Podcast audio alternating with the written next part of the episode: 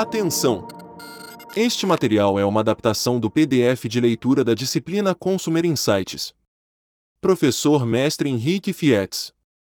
Graduado em Matemática e pós-graduado em Analytics, com experiência em Gestão de Pessoas e mestre em Administração pela Universidade Autônoma de Barcelona. Experiência em CRM, Customer Insights e Analytics. Atuou como professor e, há mais de 10 anos, atua no mundo corporativo. Possui vivência profissional em consultoria, bancos, varejo e martech. Apresentação da disciplina. Olá, pessoal! Vamos iniciar o nosso hub de leitura da disciplina de Consumer Insights. Inicialmente, parabenizo você por estar aqui. Cursar uma pós-graduação é sinal de interesse em evoluir, aprender e se tornar uma pessoa cada vez mais qualificada no mercado de trabalho. Ao longo desta disciplina, vamos abordar as principais definições acerca da estratégia de Consumer Insights, bem como como esse tema se relaciona com as pautas de centralidade no cliente e cultura Data Drive, assuntos que são de grande relevância para o mercado de trabalho. A expectativa é que, ao final deste curso, esses conceitos estejam bem claros e que seja possível avaliar como colocar em prática no seu dia a dia. Vamos juntos nesta jornada de Consumer Insights para colocarmos cada vez mais o cliente no centro de nossas decisões. Temas da disciplina. Afinal, o que é um insight? A importância de uma cultura data-driven em uma empresa que busca uma estratégia de Consumer Insights. Como medir Consumer Insights? Métricas que podem auxiliar você. Tema 01. Afinal, o que é um insight? Ao longo desta disciplina, vamos falar muito em gerar insights, utilizar insights para tomada de decisão e a prática de insights para melhorar resultados. E ainda que seja um termo bastante utilizado em nosso cotidiano, principalmente quem já atua nas áreas de marketing e business analytics, é importante que neste início tenhamos clareza e consenso na definição desse termo tão presente no mundo corporativo nos últimos anos. Aproveito de início para sugerir que ouçam o podcast que tem o mesmo nome deste tema, afinal, o que é Customer Insights? Ele possibilitará aprofundar um pouco mais sobre o tema. Aproveite! No livro Consumer Insight, Construindo Experiências Verdadeiramente Centradas no Cliente, Santana, 2018, apresenta conceitos e evoluções que serão utilizados aqui na nossa disciplina de Customer Insights, o autor explica que o termo Customer Insight se popularizou em 1992, após a executiva Lisa Fortini Campbell escrever It It the Sweet Spot, How Consumer Insights Can Inspire Better Marketing and Advertising. O lançamento desse livro marcou um movimento que vinha acontecendo gradualmente, principalmente em agências de publicidade, e que, nos próximos anos, viriam a se tornar popular em todos os segmentos do mundo corporativo a necessidade de um olhar 360 graus graus do consumidor. Isso é, tomar decisões com base em informações quantitativas e qualitativas, colocando o cliente como centro. Hoje em dia, não há dúvidas, escutar o cliente é uma premissa para o sucesso de todos os negócios. Por isso, extrair insights de nossos clientes é necessário para melhorar a satisfação dos consumidores, consequentemente, alavancar os resultados de uma empresa. Mas afinal, como podemos definir um insight? Se você fosse definir insight, como faria? Faça esse exercício antes de seguir a leitura. Então, foi trivial para você refletir sobre esse conceito? Vamos nos aprofundar um pouco nele? Santana, 2018, apresenta uma definição interessante sobre esse conceito, que vai nos acompanhar durante toda esta disciplina. O insight é representado através de uma frase como se fosse uma declaração mental na própria linguagem do consumidor, que tem a capacidade de estabelecer um forte vínculo empático entre quem lê e o consumidor em questão. Um verdadeiro insight surge de novas e inesperadas associações de algo que ainda não é óbvio, mas certificável como verdadeiro e real. Assim, podemos dizer inicialmente que Consumer Insights são afirmações, como se fossem considerações do cliente que explica, reflete uma razão pela qual os clientes se conectam com diferentes marcas ou empresas. Se você já assistiu à nossa primeira aula do Ruby Visual, deve se lembrar que lá discutimos também como podemos transformar um insight em uma equação. Por mais que não seja algo tão lógico quanto a matemática, facilita bastante para o entendimento desse conceito. Caso você ainda não tenha assistido ao primeiro encontro, quando fizer, vai se lembrar dessa nossa conversa. Veja alguns exemplos apresentados por Santana, 2018, e avalie se você consegue conectar com a marca certa. Para praticar, cada um dos insights a seguir está conectado com uma marca. Qual é a conexão correta? Não quero ter o padrão de beleza de uma supermodel, quero ser a melhor versão da minha própria beleza. Acho que dar uma chance à segunda opção pode ser recompensador. Gosto de ter momentos para me desconectar do barulho da cidade e conectar comigo mesmo. Quando estou com fome, me torno outra pessoa. então, foi possível fazer o link entre os insights e as marcas?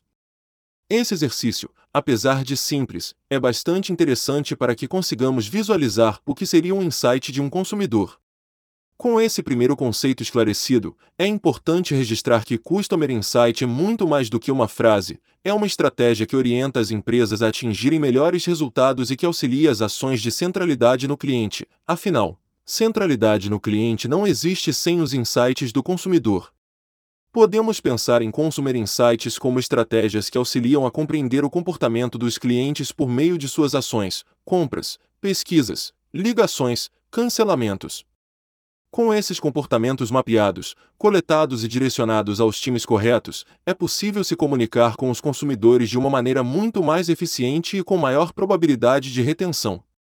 Naturalmente, para que consigamos gerar esses insights, a coleta de dados do cliente acaba sendo uma das etapas mais importantes dessa estratégia. Por isso, é de grande importância que a empresa tenha uma cultura centrada no cliente orientada por dados, ou data-driven. Você deve ter percebido que, nos últimos parágrafos, destacamos dois termos: centralidade no cliente data-driven. Esses termos, que discutiremos a seguir, têm uma grande relação com o principal tema de nossa disciplina, para que possamos utilizar os insights gerados pelos nossos clientes de maneira inteligente, é preciso garantir uma cultura centrada no cliente e orientada por dados. Vamos explorar um pouco mais esses assuntos? Ainda neste tema, discutiremos acerca da estratégia de centralidade no cliente. Vamos lá? Há algum tempo, as empresas perceberam a relevância em escutar seus clientes e focar em melhorias de processos e serviços para buscar uma melhor experiência a seus consumidores. Essa necessidade, chamada de Customer Centric, ou centralidade no cliente, é definida por Simon e outros autores, 2016, como uma estratégia corporativa na qual há uma centralização no cliente, majoritariamente no que diz respeito às suas demandas e necessidades. Yamashita, 2019, complementa que Customer Centric significa colocar o consumidor de fato no centro de, literalmente, todas as decisões, objetivando maximizar sua experiência em todas as interações com a empresa. Ou seja, é analisar e entender com profundidade os consumidores, como pensam e o que desejam. Yamashita acredita que a estratégia de Customer Centric virou a corrente dominante ou convencional dentro das organizações, sendo obrigatória e essencial para prosperar no novo mercado em que estamos. Para isso, o autor adiciona que essa estratégia deve apostar em uma cultura orientada por dados, ou seja, ter os dados do cliente no centro da estratégia, gerando interações personalizadas e boas oportunidades. Hoje em dia, muitas das empresas que conhecemos e admiramos os serviços fazem uso dessa estratégia. Quer fazer um teste? Busque na internet. Procure algo como empresas que utilizam Customer Centric ou até mesmo exemplos de Customer Centric. Garanto que você vai se deparar com exemplos e cases muito bacanas. E o curioso é que, provavelmente, os principais nomes que aparecerão são de empresas jovens, ainda que a estratégia de centralidade no cliente não seja tão recente assim. Mesmo que o discurso das empresas de colocar o cliente como centro para a tomada de suas decisões estratégicas esteja em alta no momento, essa estratégia é estudada há mais de meio século. Segundo Chá e outros autores, 2006, na década de 60, o economista alemão Theodor Levitt propôs que as empresas não deviam se concentrar na venda de produtos, product-centric, mas sim em atender às necessidades do cliente. Atender a necessidade do cliente, por sua vez, para Simon e outros autores, 2016, consiste em aplicar uma prática corporativa na qual haverá uma centralização da estratégia da empresa no consumidor, considerando as necessidades dele. Para o autor, quando uma companhia busca ser customer-centric, ela terá seu modelo de negócio alinhado com as imposições de seus clientes. Assim, todas as áreas da empresa entenderão que a centralidade do cliente é o núcleo dos negócios. Dessa forma, fica evidente que centralidade no cliente não é uma estratégia restrita a apenas uma área e sim um dos pilares da cultura de toda uma empresa, como se observa no relatório intitulado Customer Centricity. É o consumidor quem dita as regras do jogo, elaborado pela empresa KPMG, 2018. Segundo a empresa KPMG, a centralidade do cliente é mais do que apenas um conceito, é, na verdade, uma transformação no modelo de gestão de uma empresa. Os autores do relatório reforçam a importância em incluir a avaliação da experiência do cliente em todos os setores de uma companhia, que isso seja considerado uma métrica para todos seus colaboradores. Naturalmente, isso acaba se tornando uma prática cotidiana adotada por todos. É importante que todos os times de uma empresa se questionem qual o impacto de uma ação na vida de seus clientes. Como recomendação, sugiro fazer uma pauta no nosso audiobook e fazer a leitura do artigo elaborado pela KPMG. De forma objetiva e didática, ele vai ajudar você a ter mais clareza sobre centralidade no cliente e seus benefícios. Você pode encontrar ele nas nossas referências. E então, o que achou do nosso audiobook? Para fixar melhor o conteúdo, recomendo fazer o exercício proposto no nosso e-book. Vai lá e confira. Em resumo, Customer Centric é uma estratégia cujo principal objetivo é colocar o consumidor como foco das decisões da empresa. Neste caso, a filosofia da empresa, orientação corporativa, estrutura organização, entre outros, estarão sempre preocupados com o consumidor, conforme tabela disponível no e-book. Sobre este tema, sugiro que ouçam o podcast A Centralidade no Cliente como Foco das Empresas para aprofundar mais sobre o assunto. E, então, a tabela disponível no e-book ajudou a sumarizar o que discutimos sobre centralidade no cliente? Observe o último item, métricas de desempenho. Já adianto que esse será um dos assuntos que trataremos mais para frente na nossa terceira videoaula, intitulada Métricas de Customer Insights. Quando você pensa em centralidade no cliente, quais empresas vêm à sua cabeça? Um exemplo típico do mercado é a Amazon. Concorda? Assista ao breve vídeo abaixo para entender a posição de Jeff Bezos, presidente da Amazon, sobre a estratégia de centralidade no cliente. Além disso, outro exemplo clássico de empresa que aplica a estratégia de centralidade no cliente é o conhecido mundialmente McDonald's. Isso se dá não apenas por reinventar o seu cardápio de acordo com as necessidades e desejos de seus consumidores, mas por ver a importância em analisar o que os clientes, tanto o consumidor final quanto seus franqueados, querem. Uma sugestão para se aprofundar mais sobre esse caso é o filme Fome de Poder, que conta a história de uma das redes de fast food mais populares do mundo. Para finalizar, vamos fazer um exercício? Reflita sobre seu trabalho atual ou seu último trabalho. Na sua opinião, a empresa em questão tinha uma cultura centrada no cliente? Se sim, consegue lembrar de um exemplo? Se não, por qual motivo você pensa assim? Com a reflexão anterior, finalizamos essa etapa sobre centralidade no cliente e faremos início a uma nova discussão, a cultura Data Drive para o uso de Consumer Insights. Antes de dar início ao novo tema, não deixem de ouvir os podcasts sugeridos, tá? Eles irão complementar seu entendimento e ajudarão a ter mais clareza antes de entrarmos no próximo capítulo. Indicações de filmes audiobooks. Ford vs Ferrari, disponível a plataforma Star+. Fome de Poder, disponível no HBO Max, Google Play Filmes e Apple TV. Tema 02 A importância de uma cultura data-driven em uma empresa que busca uma estratégia de consumer insights.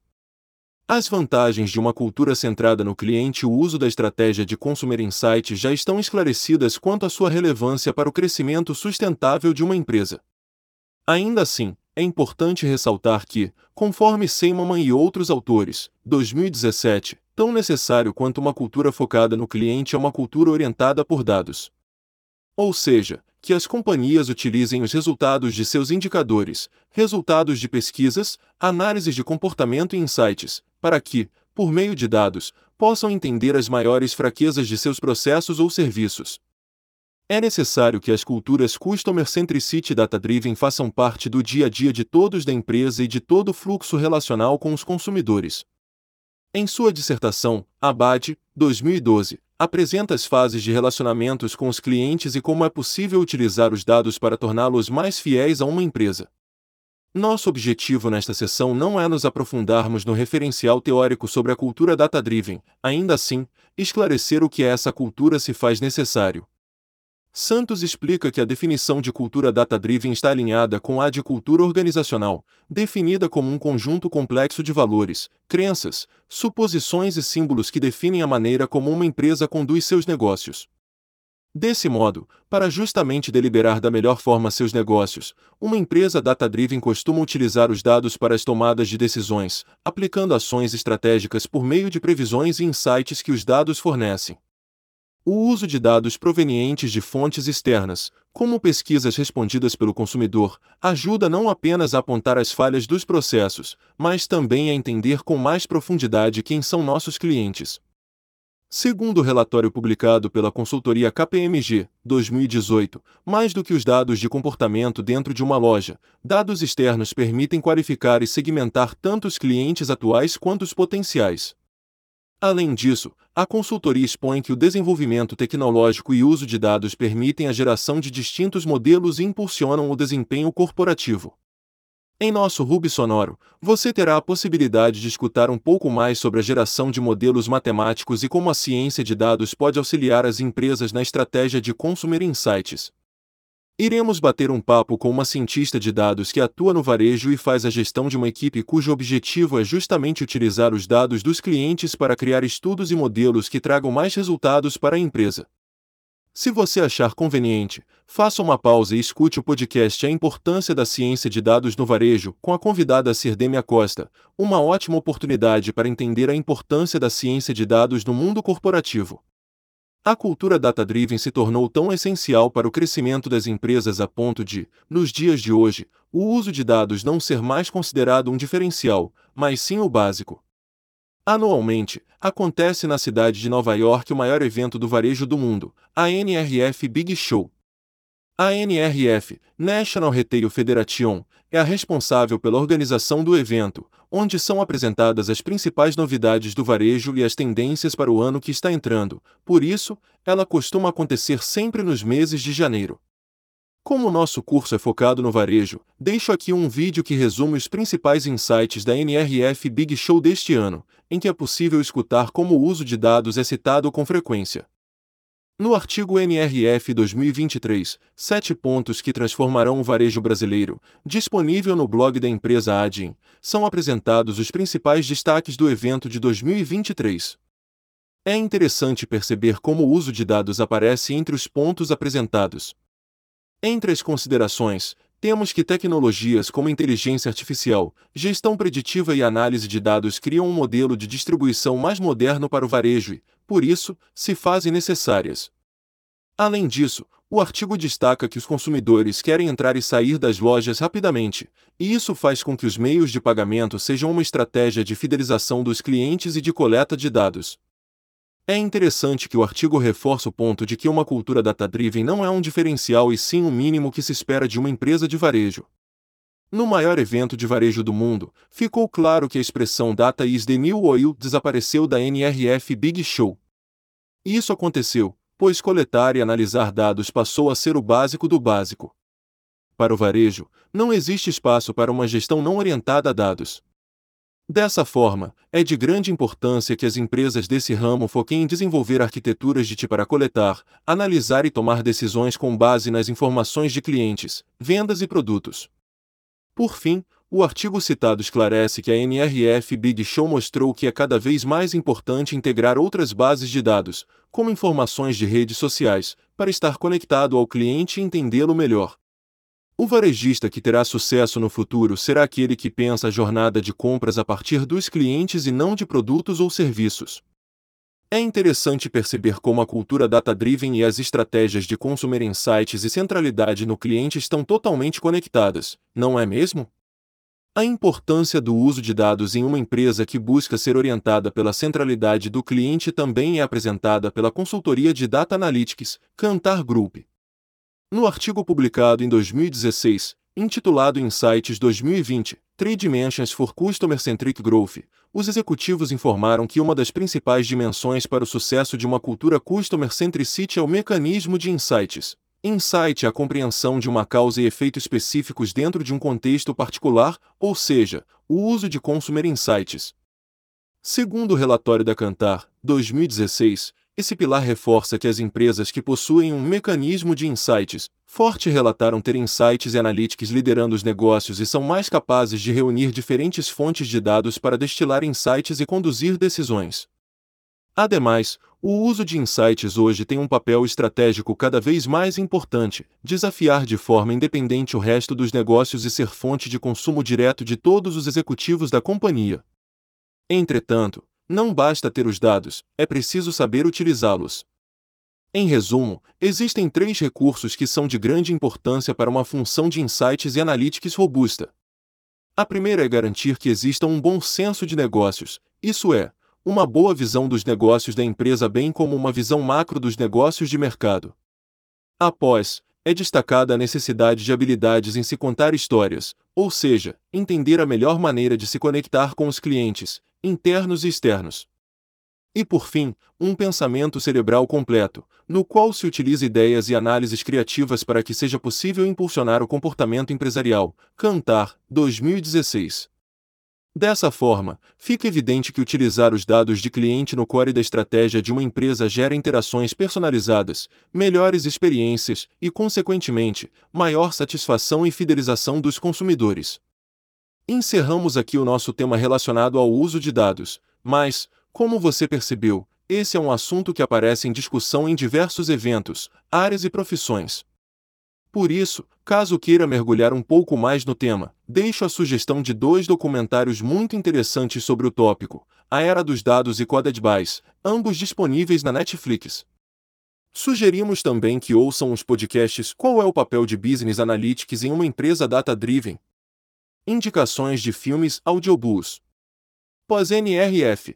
Principais insights do maior evento de varejo do mundo. A Era dos Dados. Disponível na Netflix. Coded Buys.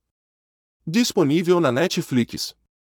Nos dois temas anteriores, já falamos bastante da estratégia de Customer Insights e da importância de termos uma cultura centrada no cliente que faz uso de dados para a tomada de decisão. Até aqui, Está tudo esclarecido? A sugestão é que, antes de entrar neste novo tema, já tenham sido escutados os primeiros quatro áudios do Ruby Sonoro, pois, assim, esta leitura tende a ser muito mais fluida. De toda forma, siga da maneira que achar melhor para seu processo de aprendizagem. Vamos lá?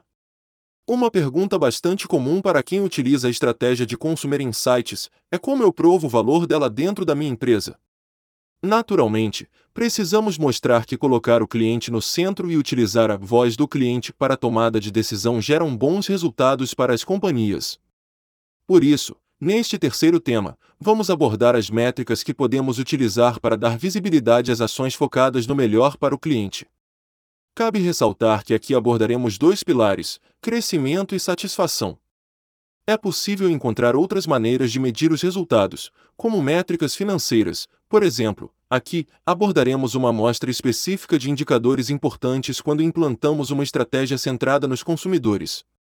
Antes de iniciar, vale a reflexão: no seu emprego atual ou na sua última experiência profissional, você lembra quais métricas eram utilizadas para medir a satisfação de seus clientes? E o crescimento de sua base de consumidores? Na sua opinião, satisfação e crescimento estão relacionados com ouvir o seu cliente? Ao optar por uma estratégia de Customer Insights, as empresas esperam que, consequentemente, tenham clientes mais satisfeitos e leais à sua marca. Para Vilar 2008, a satisfação é tida como um antecedente da fidelização, isso é, para que seja possível fidelizar o cliente, é preciso garantir que ele esteja satisfeito. A satisfação, por sua vez, pode ter várias definições. Conforme Abad, 2012, ainda que seja um conceito amplo, pode-se dizer que parte das definições colocam enfoque na realização das expectativas, outras enfatizam o lado emocional e outras, o aspecto temporal das relações. Além disso, a maior parte dos autores aponta como ponto principal da satisfação o alcance das expectativas criadas pelos clientes antes de adquirir um produto ou serviço. Independente da definição utilizada, é sabido que clientes mais satisfeitos tendem a se tornar mais fiéis às marcas e, consequentemente, trazer mais resultados financeiros para as empresas.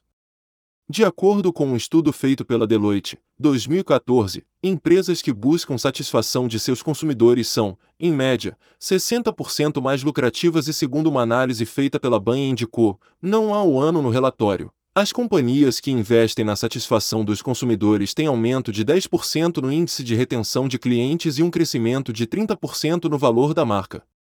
Os clientes, por outro lado, ao se dirigirem a uma empresa, pretendem comprar um produto ou consumir um serviço e ter suas necessidades sanadas. Segundo apresentado pela Fundação Instituto de Administração, 2021, para que isso aconteça, o consumidor precisa ser ouvido para que o atendente saiba exatamente o que ele procura. Por isso, a necessidade de métricas de satisfação se faz presente. Sendo assim, em 2003, foi criado, por Fred Reicheld, o Net Promoter Score, NPS.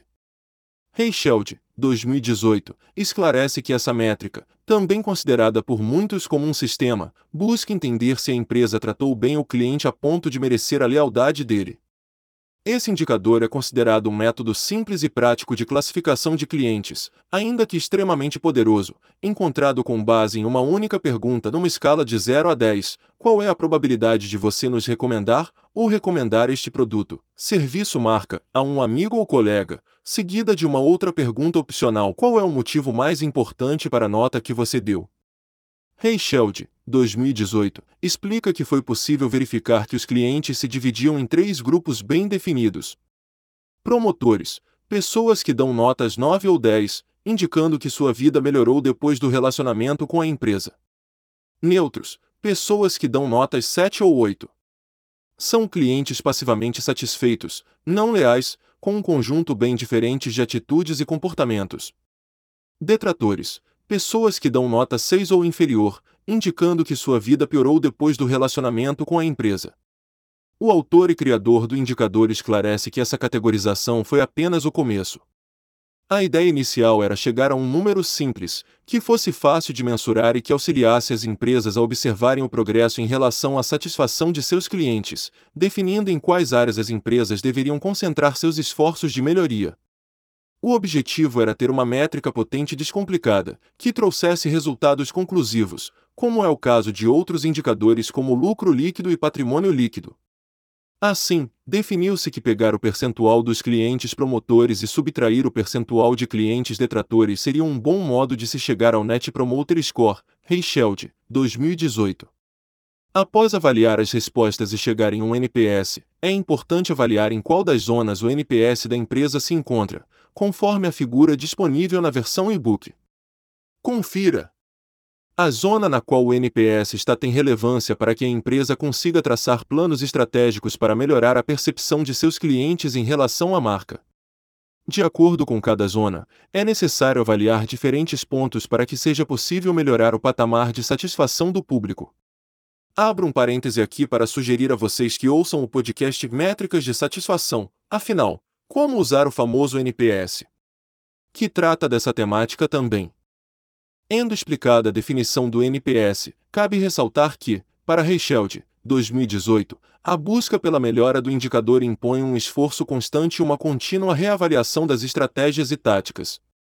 O autor reforça a necessidade de utilizar os dados das pesquisas para que seja possível entender os principais pontos de dor e, ou satisfação. Essa necessidade, por sua vez, possui relação com um ponto de grande importância citado por Abad, 2012. Para a autora, é primordial uma base de dados de clientes sólida para um relacionamento consistente e duradouro, bem como uma cultura de tomada de decisões orientada por meio de dados. Assim sendo, é natural que surja o questionamento de como um time de dados pode atuar juntamente aos times de negócios, produtos para melhorar a experiência de seus clientes e, consequentemente, a sua alavanca de satisfação. Tendo claro como podemos medir a satisfação dos seus clientes, é importante que abordemos também outro tipo de indicador de grande importância em uma estratégia de Customer Insights, as métricas de crescimento. Essa família de indicadores é de grande importância, pois ela nos ajuda a garantir que não estamos tendo apenas clientes satisfeitos, mas que nossos resultados financeiros estão melhorando. Antes de nos aprofundarmos nesses tipos de indicadores, vamos refletir sobre os seguintes questionamentos: O que você considera um indicador de crescimento? Acredita que já utiliza algum no seu cotidiano profissional? E então? Conseguiu lembrar de alguma? Vamos nos aprofundar um pouco mais nelas? Essa discussão sobre as métricas também vai aparecer em nossa terceira e quarta videoaula, além de poder acompanhar o tema em nosso Ruby sonoro. Particularmente, considero esse assunto um dos mais importantes de nossa disciplina, pois é com base nessas métricas que conseguimos avaliar o sucesso da estratégia de Consumer Insights, bem como tirar novos insumos para aperfeiçoar a experiência de nossos clientes. É importante ressaltar que, caso deseje buscar sobre o assunto em outras referências, muitas vezes métricas de crescimento são discutidas como métricas de growth. Uma métrica de crescimento, como o próprio nome diz, é um indicador que busca entender a saúde da nossa empresa por meio do comportamento dos clientes em relação às suas compras. Perguntas como: nossos clientes estão comprando com frequência, nossa base de clientes ativos está crescendo, e nosso aplicativo tem usuários ativos frequentes. São exemplos de questões que exploram indiretamente métricas de crescimento. Mas, afinal, quais são essas métricas? Vamos explorar um pouco delas? A seguir, temos uma lista de exemplos de métricas de crescimento que podem ser utilizadas para avaliar se a estratégia de Customer Insights está trazendo resultados positivos. Vamos lá? Clientes novos. Como o próprio nome diz, esse indicador busca avaliar se a empresa está conquistando novos clientes para sua marca. Por meio de insights trazidos por seus consumidores atuais, espera-se que a empresa consiga oferecer serviços e produtos que não apenas mantenham seus clientes atuais fidelizados, mas também consigam atrair novas pessoas para sua marca. Ter mais clientes significa ter mais resultados financeiros para sua empresa. Nesse caso, para medir, basta avaliar a quantidade de clientes que fizeram sua primeira compra na empresa. O período a ser analisado vai depender da estratégia e setor da companhia. Por exemplo, algumas empresas avaliam a quantidade de novos clientes nos últimos seis meses, como costuma ser o caso do varejo. Já empresas que possuem produtos cujas compras não são tão frequentes, é comum que se analise a base de novos clientes no período de 18 ou 24 meses.